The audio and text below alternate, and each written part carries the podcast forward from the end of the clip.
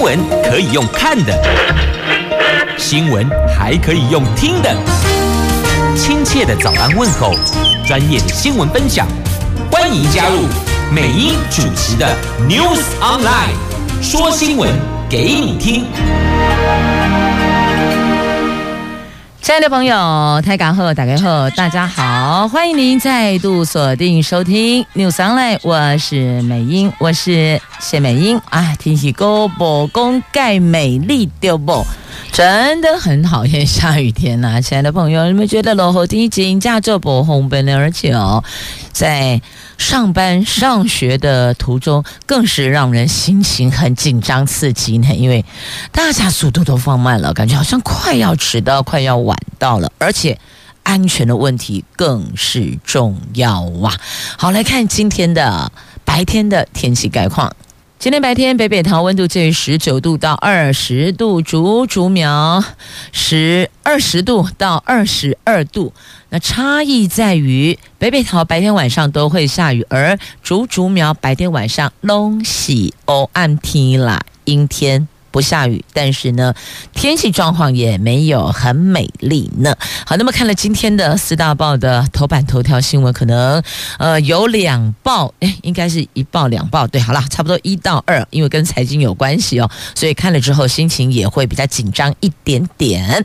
来，《中国时报》头版头条，八月底止，我们的劳动基金大亏三千两百零四亿元，这因为台股下跌拖累。绩效，劳动部长许明春坦言，今年要转正很困难。自由时报头版头条：明年我们编了八百九十八亿补充弹药零附件，这是我们国军强化作战持续力。所以在预算的编列上面，针对弹药跟零附件的补充。编了八百九十八亿。经济日报头版头条：国际利多刺激美国股市反弹，英国减税政策转弯，加上重量级的银行财报优于原先的预期，道琼早盘一度跳涨四百五十点。那不知道这个今天台湾股市会不会？也跟着有反弹的机会嘞，不知道哈，因为现在才七点四十二分，爱丹嘎给那里整个盘面走势才能够知道。那昨天呢，台湾股市失守一万三千点，汇市啊，我们的台币重贬一点一三角啊。联合报头版头条新闻。中共二十大选出了新的常委，而放眼望去，常委的新名单当中有三个人是六零后的，那还有谁卸下来了？有六十七岁的王沪宁，那再来等于是退了一个六十七岁的，补了一个六十二岁的，六十二岁的陈敏尔补上了哦。那习近平继续总书记，李克强长人大，汪洋接任总理。那还有赵乐际主政协，好，这是在今天联合报头版头讲的是中共的二十大，好，二十大的有就有几个新人进来，那有些人退了，那未来走势如何还不知道，但我们现在先来看的是确定的是 已经亏损的底价啦。今天的中国时报头版头条，劳动基金大亏三千两百零四亿元。到八月底止哦，现在呢，现在已经是十月中旬了，十月今天十月十八号了哦。那到八月底止，亏损是三千两百零四亿。那不知道这个是持续亏损，还是到那儿就已经先 hold 住了呢？今年截至八月底为止啊，台湾股市加权指数下跌百分之十七点八，拖累劳动基金的绩效。劳动部劳动基金大亏三千两百零四亿元，部长许明春昨天坦言，投资难免有输赢，今年是很难转正了。那因此，朝野立委大声抨击，连年由政府拨补，这不是长久之计，所以要求劳动部要尽速组成行政院层级的劳保年金改革委员会。那学者则批评，劳动基金亏损是因为政府拿去为股市护盘，这个部分对劳工朋友实在是很难交代，恭为贵啦。那所谓的劳动基金，就是指劳动部劳金局所管理的新制就职的劳退基金，还有劳保基金。就业保险基金、劳职保基金、基建公司垫偿基金等等等各个基金啊，都有管理条例，依据相关的法规，新旧制劳退劳保基金可以做国内外股债的投资，这个部分是国安基金的重要组成啊。那依据劳动部日前发布的基金管理的绩效，截至八月底止哦，我们的收益。大亏收益率是负的百分之六点二，在劳动基金之外，劳金局所管理的国保基金、农保基、农退基金，通通都是负收益。那劳动基金的巨额亏损，成为了昨天立法院未还委员会的执行重点。那么，民众党立委赖香伶说，距离今年底只剩两个多月，劳动基金不断亏损，从收益来看，似乎已经是不可逆。这个意思。就是很难做逆转胜了，就是不可逆了。你要逆转胜吗？不啊啦。那部长也坦言，今年确实很难转正，尤其受到地缘政治和国际因素的影响。放眼全球市场，拢差不多啦。相较于国内外大盘，劳动基金投资效益还是好很多。虽然环境瞬息万变，但劳退基金是追求长期收益的。依照劳工退休金条例，劳退至少会有两年定存收益率的保证。但问题是，这么大的亏损，三千两百零四亿耶。请问啊，你是要怎么样补回来呢？明年政府为劳保基金编列拨补四百五十亿，后年起码要超过八百亿，三年安全准备至少一千亿跑不掉。劳动部应该主动组成行政院层级的劳工保险金改革委员会呀。这个基金持续的恶化。如果一路这样下去呢，五十年后将负七十一点四兆内，这个数字太沉重了。预估二零二八年会破产，所以学者要进行学者要求啊，就是提供意见啊，建议应该这么做：专业投资必须要专业投资，而不是一天到晚变成是什么？这个进场护盘的，这是不对的哦。那么，如果这样下去，二零二八年，现在是二零二二年，在六年就破产了，六年破产，所以要做专业投资，要让财富最大化。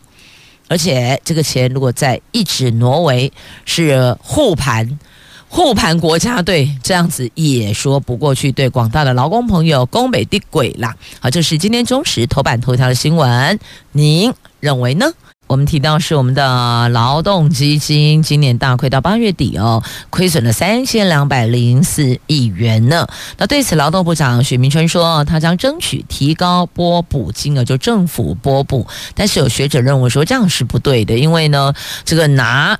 劳动基金是所有劳工朋友的财产哦，去做国家队进场护盘，然后亏损，这里扛价多康对劳工朋友来讲着实不公平啊！应该是要进行专业投资，诶，这个听起来也挺有道理的哦。必须要把手上这么多的银两做最有效度的投资，要做有收益率的投资，而不是负的收益率的投资。不好，淡金的起嘛哦，但这个。过去股市融景的时候，劳动基金大赚多少钱？然后每一位老公朋友哦，这个平均增加多少钱？还记不记得？我印象中记得我曾经说过这这个新闻，所以但数字我不记得喽。那么因此，股市投资就是。有涨有跌有亏，那么也有赚，所以赚跟亏都是并存的。什么时候亏钱不知道，那什么时候赚钱也不知道，这也是另外一种投资。但学者提到的做其他项的专业投资，我觉得这个也挺有道理的。做一些比较实质性的、有把握的专业投资，那至少有一定的获益率，这是保证获益的。当然。也要来作为其他区块投资风险的降低，就比如说，可能股市投资它的风险比较高，它可能获益这个如果好，可能噗往上冲，但如果不好也是啾往下坠。所以呢，有这种高风险高风险的投资，当然也要有其他低风险的投资，这个叫做什么？分散风险，对不？老师有说，你有没有在听？夕阳，这个分散风险很重要哦，不要孤注一掷啊。那当然这是一个结果论啊。哦，这是结果论，只是现在以这个亏损数字的确是挺庞大的，所以是不是应该要做一些有效度的这个分配？譬如说股市，我们投资只能到什么程度，百分之多少，亏损到哪里？哦。好，我们的这个支撑压力点到了就 hold 住，那不能再一昧的这个无止境的一直往里边丢，因为毕竟不是所有的劳工朋友都是股市的股民，对吧？所以呢，你拿这么多人的劳工朋友的钱去填那个洞，这样子似乎有欠公允呐、啊。哦，对，劳工朋友的确是有说不过去的地方。好，那么接着我们回过头来看《经济日报》头版头条的新闻哦，这个跟股市有关系。不看的是哦，国际利多来了。英国减税政策大转弯，获得市场的肯定，加上投资人注意力转向了一些重量级的财业呃企业的财报，而且美债殖利率下滑，推升了美国股市四大指数在十七号早盘往上扬。道琼工业指数一度跳涨四百五十点哦，涨幅超过百分之二。费城半导体指数涨了有百分之二，接近百分之二了哦。那这个纽约三大指数开高走高。道琼跟标普五百指数涨幅都超过百分之二，纳斯达克综合指数更是涨了有百分之三哦。这个状况跟上个星期五的情况截然不同。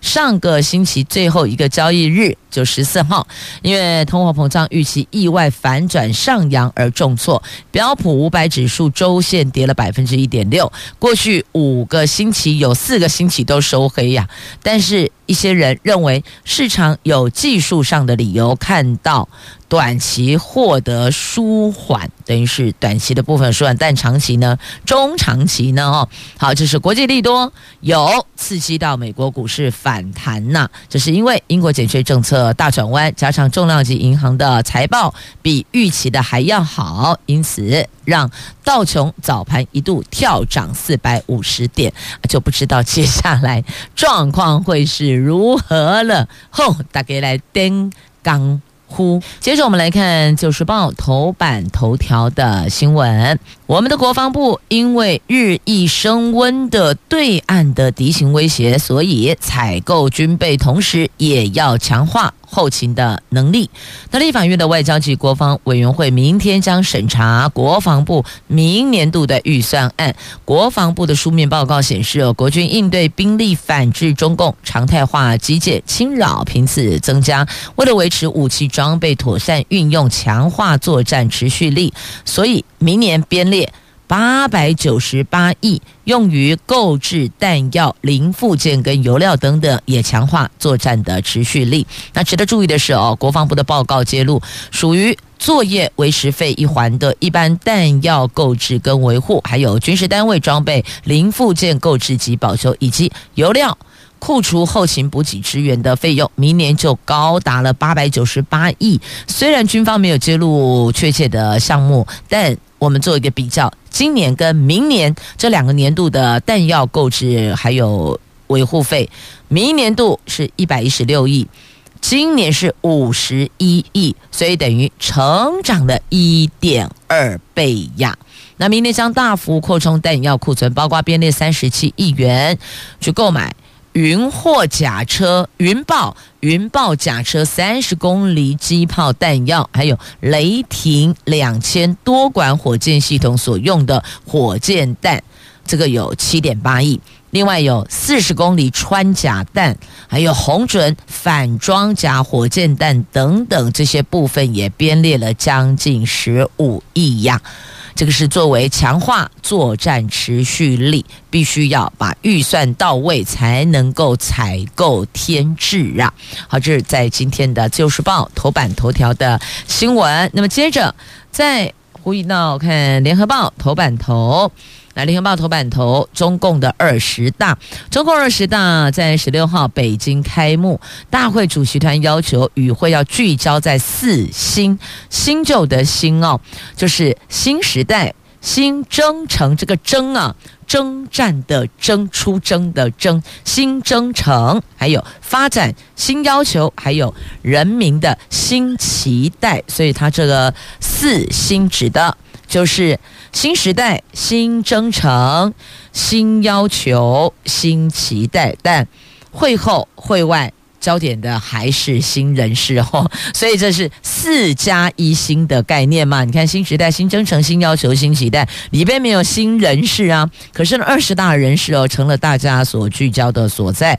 这新人事聚焦在中共最高领导层，也就是新一届的中共的。中央政治局常委的组成，那最新的消息哦，人选名单再有微调，四正。正负的正，一二三四的四哦，正负的正，四正排序前四名的政治局常委底盘不动，后面再做微调，这个意味着中共中央政治局常委将会有三名六零后，也就是一九六零年后出生的加入。包括了中共中央办公厅主任丁薛祥、国务院副总理胡春华、重庆市委书记陈敏尔。这三位一九六零年后出生，所以你现在六零年后，你不要以为说是民国六十年，哎，对岸没有跟你在走民国的啦，对岸走的是西元一九六零年后出生的。那中共二十大开幕之后，前两天听取还有审议中共总书记习近平做的政治报告，然后转入中共党章修改草案的审议。接下来是大会的重头戏，也就是人事酝酿阶段，也是讨论新一届的。中央中共的中央委员会，还有中央纪律检查委员会的组成人员的名单，经过大会选举产生中央委员、中央候补委员，还有中纪委组成人员之后，再由中共二十届一中全会选举产生中央领导机关的组成人员。那这个一中全会就是预计二十大闭幕后的隔一天就召开，哇，真的是超紧锣密鼓的哦。这昨天就比如说。今天好结束二十大闭幕了，明天就召开一中全会。哇，这个会会相连到天边，你不觉得好疲劳哦？他们那种开会哦，你看对照我们两边，我们这儿的开会哦，比较跟他们比起来的话，我们是比较精简扼要，对吧？我们讲的是重点，一样哦。一个主席报告一旦给你报告三个小时，你不觉得困起激动起来无不？是啊，所以有时候想想，哎，我们好像。这个部分还比较有效度一些些，只是呢，这个尊重大伙的意见呢，难免有时候呢，会议就会开得比较冗长，就是充分尊重会议会冗长。的另外一种呢，一言堂会议也会很冗长，所以听得懂了哦。两边如果碰到会议冗长，我们背后的原因是不一样的。我们这儿是超民主的，每个人都可以表达意见，然后都可以去论述自己的想法，争取支持，然后呃，大家再各自把说法、然后想法、看法这三法拿出来，最后再表决，是吧？我们这里是这样子吧？如果会议有比较冗长，通常时间拖得比较久，大概是在讨论跟争取认同，然后彼此可能会有一些论述哦，呃，这个叫做。我们讲好听一点哦，就是针对这个良善面去做辩论啊，大概会有这样子。那那边不是，那边是杰郎恭维，全场听鸦雀无声，了解了吧？哦，两边的那个气氛很不一样，那边超肃杀的。好，这是中共的常委，中央常委新名单，有三个人是一九六零年后出生的。当然，有人补上就代表有人退下，那才会有位置，因为都是一个萝卜一个坑的啊。好，这是在联合报的头版头。那因为人事如果有异动，有新人事会不会就会有一些新作为、新想法？总共这个公主下山来点名，点了点，有七位常委因为年龄进行微调。这是习近平长期执政部的两旗呀。就王沪宁出走，正好正其时。那心腹丁薛祥掌南书房，陈明儿管纪律，好，这些都是在他的规划筹谋当中啊。这虽然不是头版头条，但是呢，版面也是超醒目的。这标题是响应北京四通桥反袭抗议。中国出现了多个地方新厕所革命啊！什么叫做新厕所革命？就是在厕所里边出现了一些手写标语、字条或是喷漆。那内容呢？有这习近平哦，你爸要你到站下车，意思是说你哪有任其这样做？万年皇帝哦，好，那还有。反独裁、反核酸，那还有不做奴才做公民，好，这个是现在中国出现的新厕所革命了哦。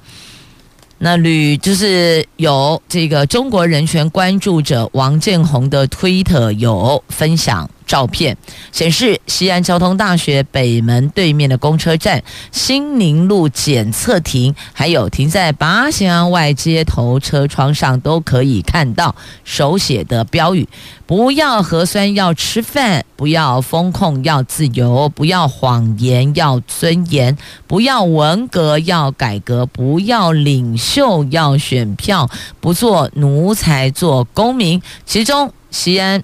咸宁路共享单车储值机上贴有字条哦，就是反正就是针对的这个习大大哦，他的一些作为，那么已经地方上有不同的声音了，这都是一个过程了，一定是有点，然后到线。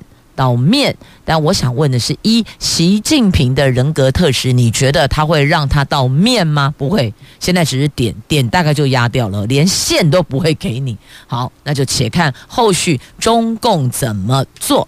那么，像云南的异议人士声援哦，声援这一种叫做新厕所革命哦，结果随即就被警察杯杯给逮捕了。好，这个是在《自由时报》头版版面，所以有时候想想，还是我们这里空气多清新啊，多自由啊！想说什么，想讲什么，想表达什么，你都可以哦。只是这么微，不知道这个领衔人会不会被消失哦？这个我们就不知道了。好，那再继续，我看衔接哪一则新闻？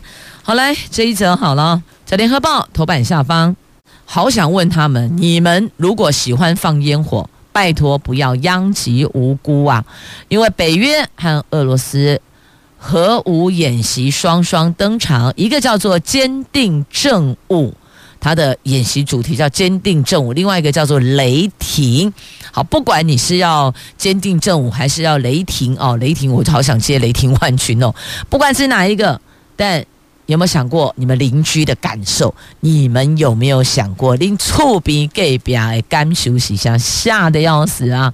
那这两国的核武演习要持续到月底，那大家都担心两边会不会擦枪走火啊？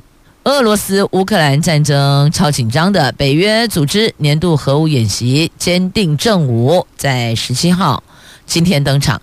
昨天了，今天十八，我我为什么一直停留在十七号？好，这十八号，今天十八号，就是他们是昨天十七号登场的哦。那俄罗斯年度核武演习叫雷霆，也同时举行，专家就忧心两方。万一擦枪走火怎么办呢？根据 CNN 引述美国官员的说法啊，从五角大厦情报单位密切观察俄罗斯军演，是不是有异常的迹象哦？要 hold 住你，要盯着你。那白宫的国安国安会的战略沟通协调官科比说，我们预料。俄罗斯这一场军演会延续几天，包括实弹射击，还有战略武器的部署，通通都会有。哎呀，为什么 大家可以可以让他们这样去进行核武演习？我马跨博，而不是说我们都要废核吗？这太可怕的东西又不要动，很恐怖啊！可是为什么他们还要针对这个核武进行演习呢？我也是想不透啊。好，雷霆军演着重战略武器。包括测试弹道飞弹系统。那根据协定，俄罗斯必须先和外界知会，就先知会外界。北约秘书长说：“我们将如往常密切注意，保持警惕。”，也是啦，这军演，大家如果一旦实弹上膛的话，你怎么知道他下一步要转到哪里去？这空中飞来飞去，青菜龙马一当飞，对吧？所以这个一定要 hold 住它，定点。我们都在观察你，有好几十亿人口的眼睛在盯着哦，盯着这两国的核武演习。好，那分析家说，俄罗斯不太可能直接使用低效益的战术核武，因为这么做风险很高，将引发国际间强烈的反弹呐。他不认为普亭会这么做，但不要忘了，普亭确实哦，在近来有一些行为举措比较异于过往，对吧？以前不会。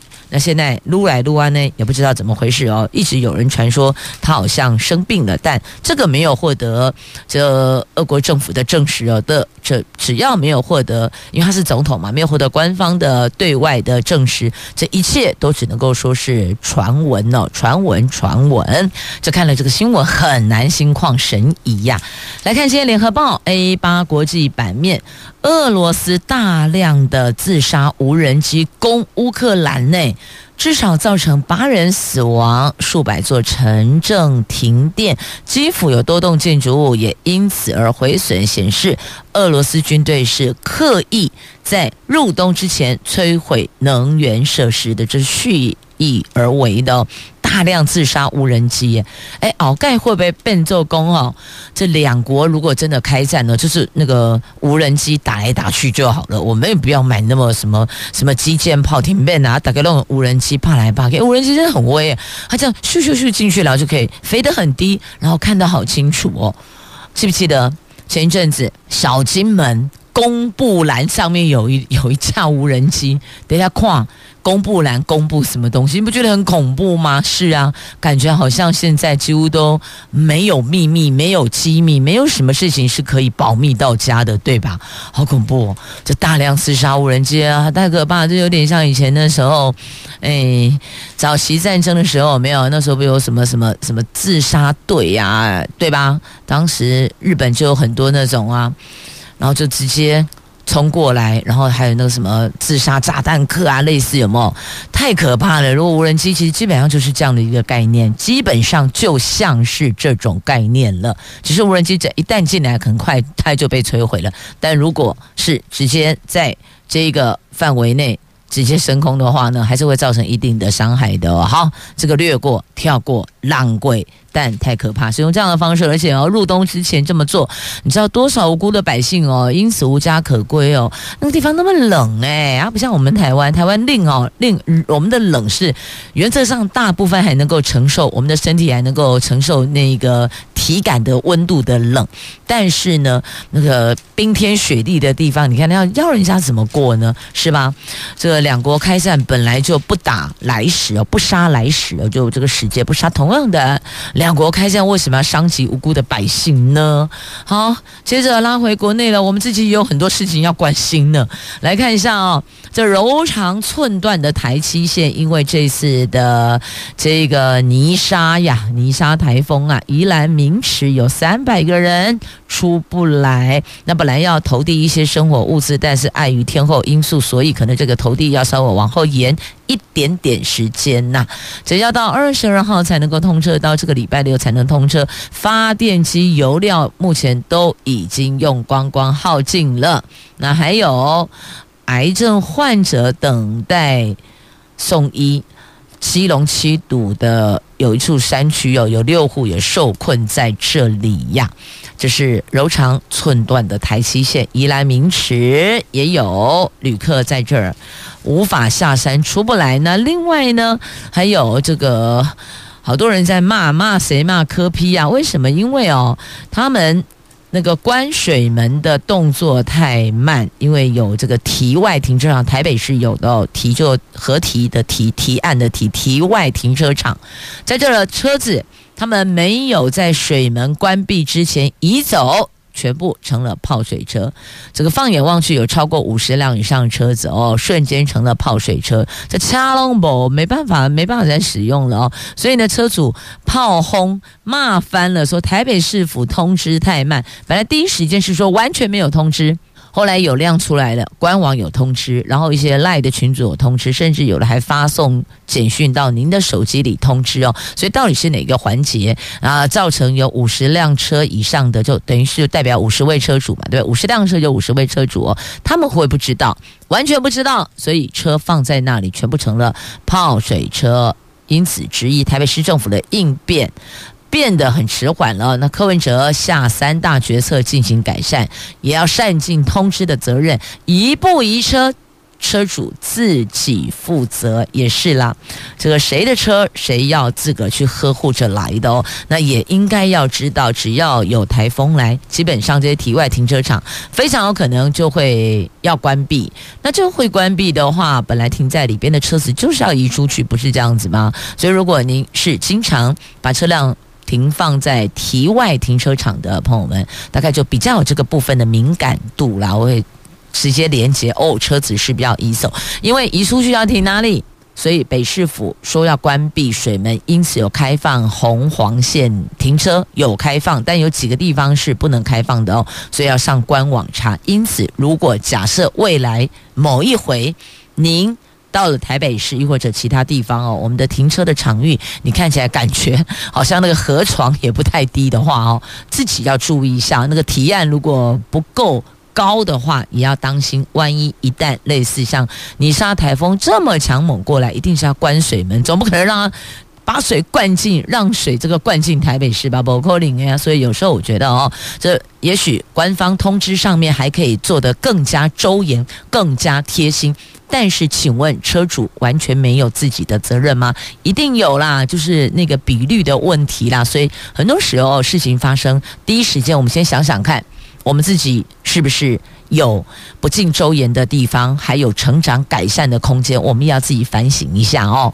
那如果这个主办单位、业务承办单位，亦或这个事情的案这个事情的这个关键人士哦，他们也有一些需要调整、改善跟检视的空间。那我们也可以把它提出来哦，避免下一位车主受害呀。那当然，台风这个自己敏感度也要够高。那昨天呢，双北是超级大塞车，上班族都迟到，卖工涨哼啊，卖恭喜双北市其他地方嘛，赶快汹涌啦，一样啦，都是下雨天都会有的状况啊。所以下雨天。更要提醒自己要更早、更早出门。那发现啊，我提醒自己更早出门，原来大家也都更早出门，所以我们就大家更早塞车嘛？哎，这个总比更晚进到教室或进到这个办公室好多了嘛，是吧？来，在今天《中国时报》头版下方有这则新闻：前立委黄义交坠楼身亡。这提到黄义交，您是否还有印象呢？他其实哦，算是淡出政坛一段时间了。那目前是独居在台北市的内湖啊，现年六十九岁，应该讲享年六十九岁了哦。那昨天坠楼身亡，台北市警消昨天下午五点接获通报，说内湖社区的大楼中庭有人坠楼倒卧血泊，送三总。急救宣告不治，那后来确定了，他就是前立委黄义交。那亲民党主席宋楚瑜惊闻，感到十分震惊、难过不舍。那他说，这黄义交是他数十年的忠实好友跟好部属哦，最近都还有联系见面，想不透怎么会发生这样令人不可置信的消息。那这一位宋楚瑜的爱将，他情史丰富。但晚年是独居在内湖，那到底是什么原因？是失足坠楼，亦或者其他？这可能还要再厘清哦。那现在，呃，确定不治身亡，享年六十九岁了哦。这当年的。跟周玉蔻、何丽玲的三角恋轰动台湾，头到台湾尾，成为了大家茶余饭后的谈资。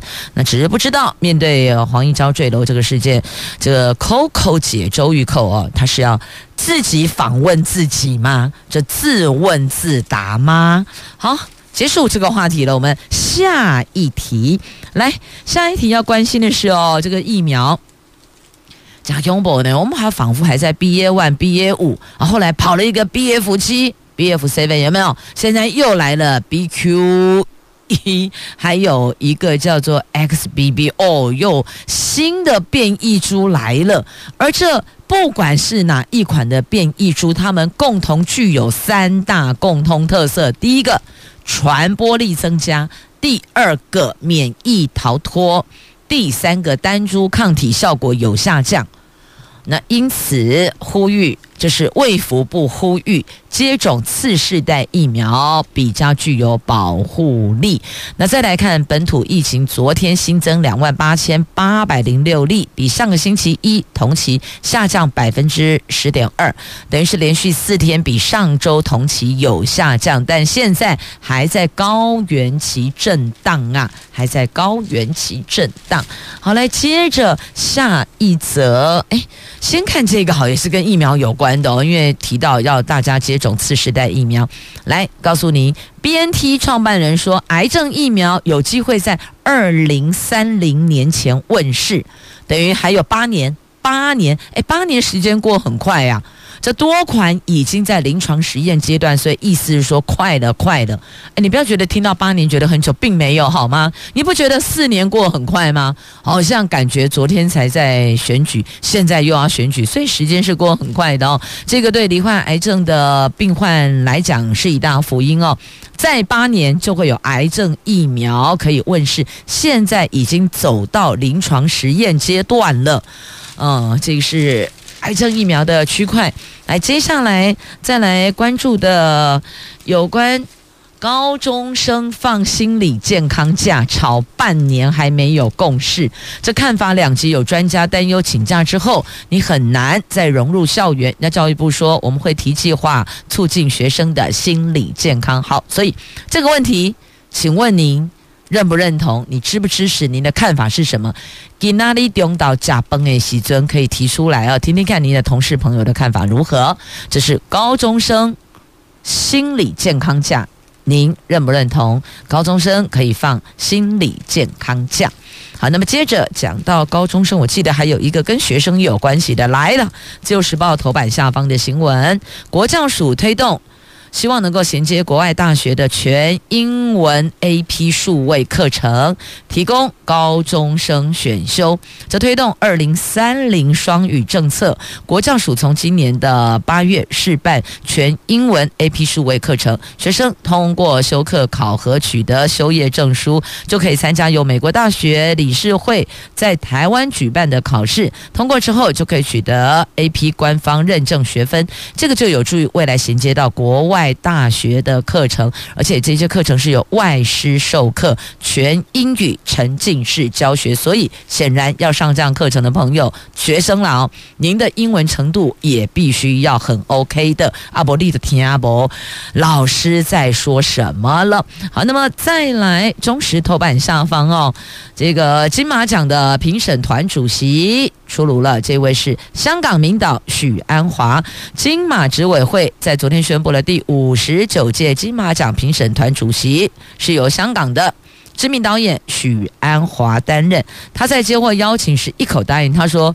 愿有生之年以最大热情持续为电影服务。”那许鞍华曾经七度获得金马奖提名，而且以《千言万语》《桃姐》和《黄金时代》三度荣获金马奖的最佳导演，而且在二零二零年获得威尼斯影展终身成就金狮奖的殊荣，所以。担金马奖评审团主席是实至名归的。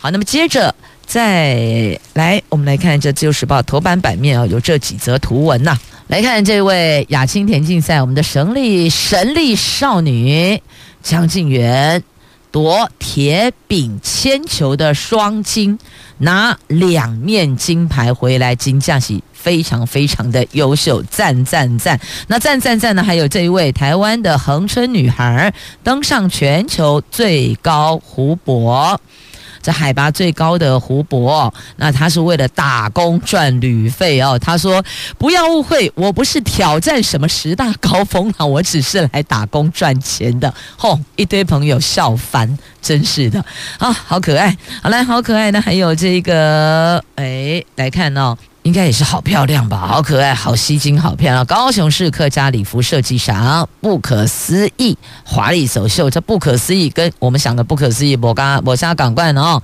这高雄市的布，这布料的布，可以的可，思想的思，意是这个变异的异，要不可思议，华丽走秀，超赞的。那高雄市的客委会说，期待未来有更多新锐设计师跟他参与设计客家礼服，让客家文化更符合新时代美学的潮流啊！来，再来，澎湖渔民，白金土托季节来了哇！整装祈祷丰收，每年东北季风起，就是澎湖的白金土托回游季节。岁末年终也是油脂最肥、价格最高的捕捞旺季，所以呢，看到渔船纷纷卸下原本在夏天捕捞休耕啊的渔网，改换上土托渔网，希望能够完成。一绝千金的梦想，也祝大家能够这个满载而归呀！好，这个是在节目最后分享给您的，在《自由时报》这头版版面的图文呢。好，也谢谢您收听今天的节目，感谢收听，我们明天空中再会啦，拜拜。